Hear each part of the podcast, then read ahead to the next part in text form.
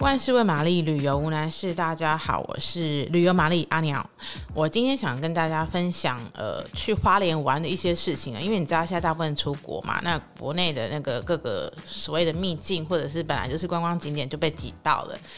呃，我是觉得说，如果你要去比较热门的地方，在周间去会比较好，不会人挤人。然后像我就是人一多，很容易就被激怒，脾气 脾气很不好。所以我觉得，我觉得周间出去，然后你跟姐妹或者是跟另一个班去玩，嗯，是比较好的时间点。但当然牵涉到大家能不能请假啦。那今天要讲的花莲是哪里呢？因为前不久和一个姐妹妈妈姐妹她难得请假出去，所以我们决定来一个花莲小旅行。那这次主要的目的是去嗯瑞穗参加一个那个柚花。柚花香路跑，就是沿途都是柚子开花的芬芳，那那个味道其实呃很清新，很特别，然后沿途都没有人。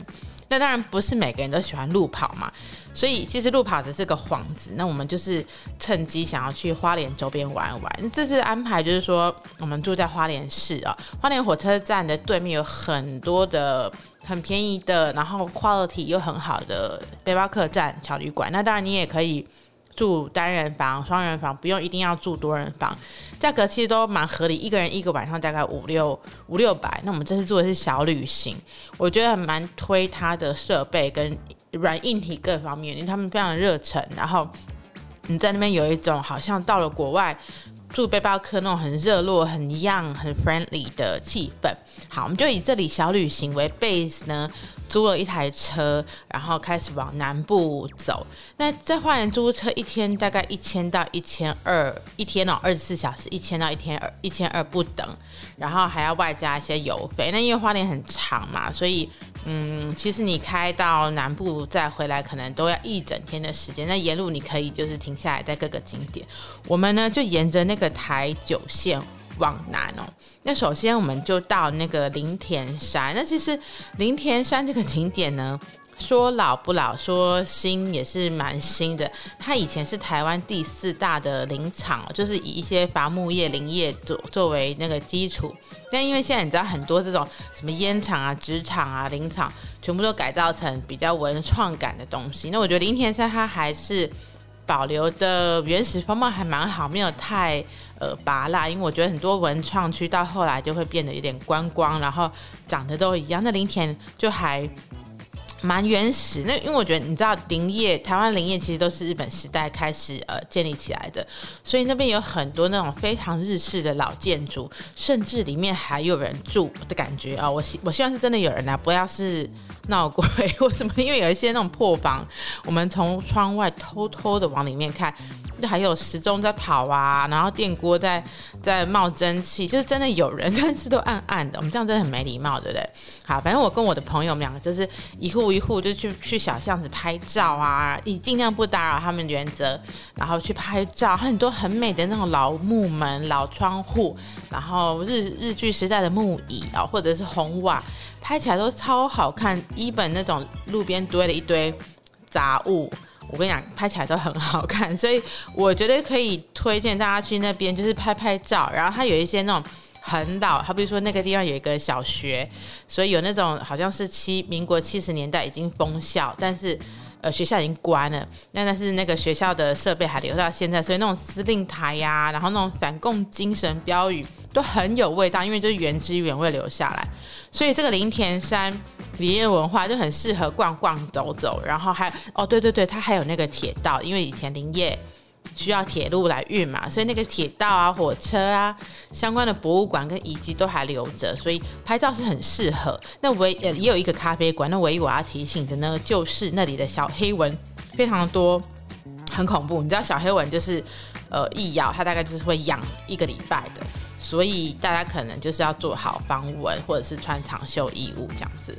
好，那后来接下来我们就去一个凤林啊，抱歉，因为我们走的是很冷门的景点。凤林呢，因为有一个当地的大哥推荐我们说，凤林有一个担担面很好吃。那你知道整个凤林就巴掌大，所以我们就一 Google 随便 Google 说凤林担担面，就出来一个叫茂记茂密的茂，李茂山，李茂山这名字好老，呃，茂盛的茂，然后记得的记茂记担担面。那它就是一个不起眼的小面店，可是它里面的面非常的那种四川嗯椒麻味很重，那价格也便宜。那它的主打型就是担担面，但是我那时候吃可能是麻辣面，我朋友是馄饨面，结果我们都没有知道那个担担面。那它那个那个基本的核心精神是在就是四川麻辣，那一碗面吃下来你就是不会辣到喷火，可是你就会一直流汗，很爽，因为。我觉得那种四川麻辣椒麻的风味其实是很难做的好吃，有时候是太太抢戏，有时候是不够辣。但是它那个小小一个面店里面，它把那种四川椒麻味做的很好。所以凤林呢，我推荐大家是那个冒记担担面哦。另外一个我们去的地方叫做大农大富平地森林游乐园，听起来很老人，对不对？但其实大农大富是呃，就是台湾首首座平地森林游乐园，就是林务局那时候在决定在中央山脉跟海岸山脉之间种起来的一片很广大的地。那它有什么好？因为我觉得。疫情现在呃，就是说大家人满为患的时候呢，没有人的地方就是最好旅游的地方。说真的，因为我就是觉得没有人烟是很棒的，所以你在这边，因为它占地很广大，所以你就是随便车呃停到一个可以停的地方，然后你就可以去租脚踏车。因为它园区呢有分成呃北单车北单车道跟南单车道，然后两个可以串起来，因为那个树都种得很整齐哦，所以你随便绕进那种。林间小径啊，或者是单车道，就是都很清幽，而且拍照片拍起来是很美的，因为太阳从那种茂密的树。树叶之间、枝桠之间光洒下来，就是很童话。然后你其实就不用一直，你知道有时候去热门景点就是要一下躲人嘛，人人来人往就是很多。但这里你很容易找到很清幽的角落，然后呢，就是在树林里可以亲近一下，或者是跟你的朋友在那边打打闹闹，也不用打打闹闹，就是说有你们自己的一个很绿色的角落，然后你身心真的会觉得很舒服。如果你不是嗯。喜欢单车，你觉得很累，你也可以就就停在一个地方，然后下去走走。那喜欢单车，你也可以有，就是去大绕那个南北单车道。那特别要讲的是，因为你知道现在三四月他们要主打那个萤火虫季。萤火虫在花东其实就是一个蛮重头戏，其实南投那边也有，所以呢，现在萤火虫季就要开始。那你能想象去那个树林那边晚上的时候待在那边，那因为人就很少，也没有光害，你会看到很梦幻的一整片的萤火虫，那根本就是在都市看不到的哦。所以千万拿出你本本，三四月，现在三月就已经要结束，四月即将开始了，所以。